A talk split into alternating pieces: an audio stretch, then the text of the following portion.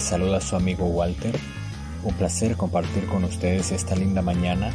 Están escuchando Adaptémonos al Cambio. Como siempre agradecerles por su amable sintonía. Hoy vamos a compartir con ustedes un tema muy importante, la contaminación y su impacto en el medio ambiente. Y sin duda alguna es importante conocer el impacto negativo que produce la contaminación en el medio ambiente y lo que debemos hacer para frenar esta grave situación en la que estamos inmersos los seres humanos.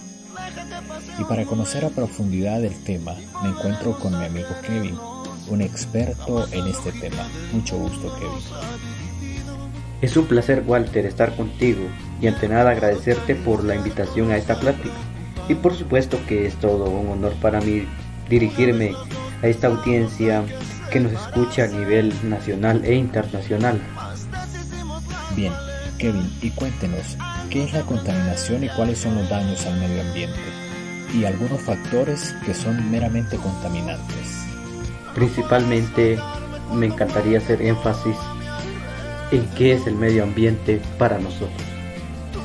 Puedo decir que para mí el medio ambiente y creo que para todos ustedes es algo importantísimo, algo fundamental del cual nosotros subsistimos, de ahí nosotros nacimos, eh, de ahí salen los recursos que a diario utilizamos, principalmente el aire, el agua, también algunas otras cosas, por ejemplo eh, la madera que utilizamos.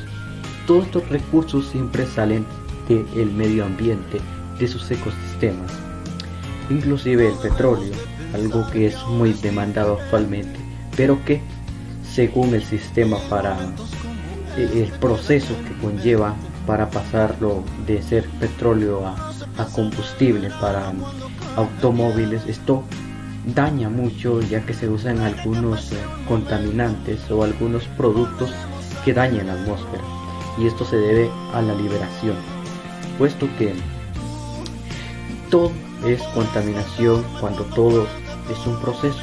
A lo que me refiero es que cuando nosotros eh, hacemos uso de, un producto de materia prima y le llevamos a un proceso, en ese proceso utilizamos siempre productos y esto puede dañar tanto a la atmósfera como al suelo o también al agua.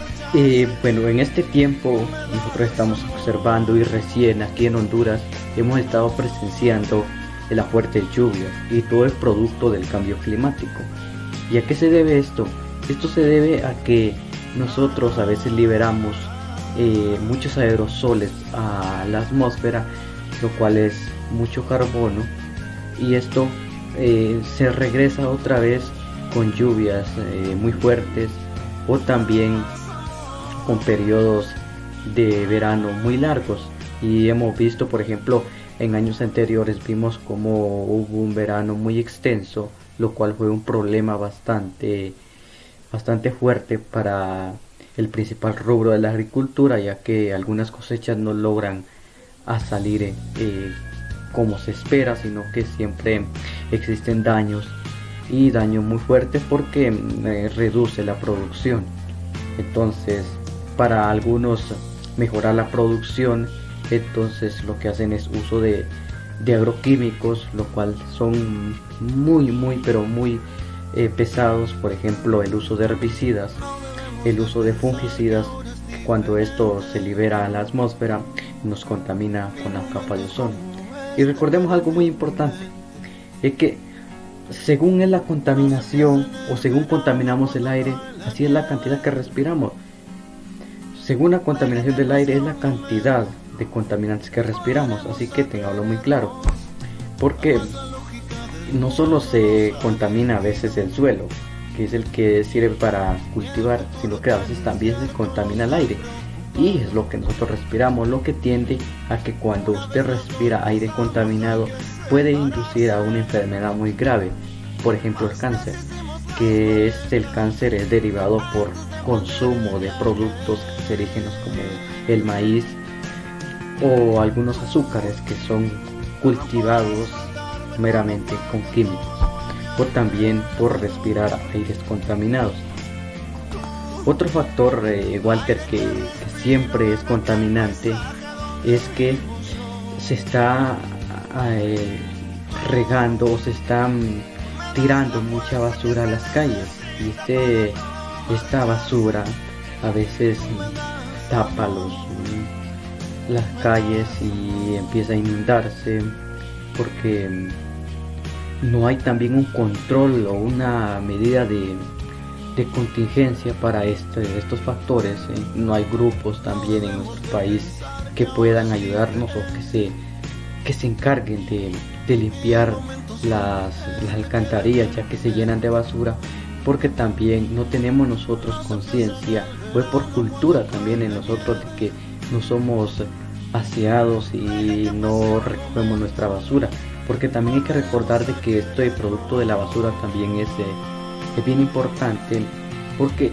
eh, lo mejor es enterrarlo, abrir un agujero de 3 metros eh, de profundidad y enterrarlos a que quemarlo, porque cuando se quema la basura también genera mucha contaminación debido al humo que, que se libera a la atmósfera.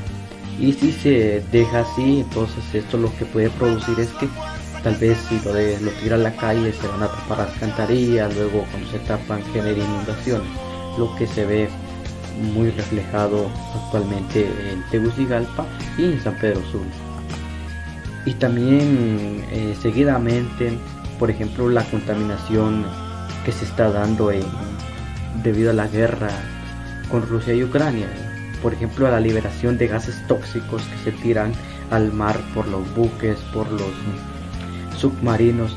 Estos gases lo que hacen es que los inhalan tal vez los delfines u otras especies y estos tienden siempre a morirse porque no son capaces de soportar eh, estos tipos de gases. Tal vez nosotros los seres humanos podemos usar mascarillas, pero eh, imagínate Walter, los animales aún no han, aún no tienen esa protección. Algunos tienen las fortalezas de, de vencer todo este tipo de gases, pero hay otros que no, entonces siempre se mueren. Por ejemplo, las aves con esto de, de, la constante crecimiento poblacional tanto en la India como en otros países o China las aves siempre han sufrido porque eh, no tienen dónde vivir y esto genera siempre la pérdida de la biodiversidad eh, de las aves entonces vamos eh, perdiendo mucho así que es importantísimo empezar a, a tomar medidas de contingencia. ¿Qué acciones podríamos adoptar para reducir tanta contaminación en el medio ambiente? Eh, bueno, eh, algunas medidas de mitigación que podemos utilizar para reducir eh, la contaminación ambiental, según la ONU, nos da, nos da perdón, 10 prácticas y son muy importantes. Por ejemplo, la número uno es usar transporte público o o moverse en, un coche que sea eléctrico o en una bicicleta que son más productivos porque la bicicleta te ayudará para que tu cuerpo se mantenga saludable y en un coche eléctrico pues vas a ahorrar gasolina, petróleo que como te comentaban el proceso del, para fabricarlo del petróleo, pasarlo del crudo, pasarlo al petróleo y del petróleo a a la gasolina, los combustibles que se usan, eso eh, se utilizan productos muy contaminantes, entonces es mejor utilizar algo eléctrico que sin duda alguna va a ser va a tener su propia contaminación por el agua pero va a ser mucho menor. Eh, siempre hay que mantener el, automóvil apagado en ciertas ocasiones que son medidas eh, muy fáciles y que las podemos utilizar. Por ejemplo, otra medida es empezar a recoger los desechos orgánicos que a veces producimos, eh, recogerlos en nuestro basurero, abrir un agujero y enterrarlo, que va a tardar la degradación o todo el proceso que conlleva, pero va a ser más productivo a que tirarlo a la calle o simplemente quemarlo, que es lo que muchos hacen por cultura, pero hay que irnos adaptando al cambio hay que irnos adaptando para ir mejorando nuestra forma de vivir y la de los demás también.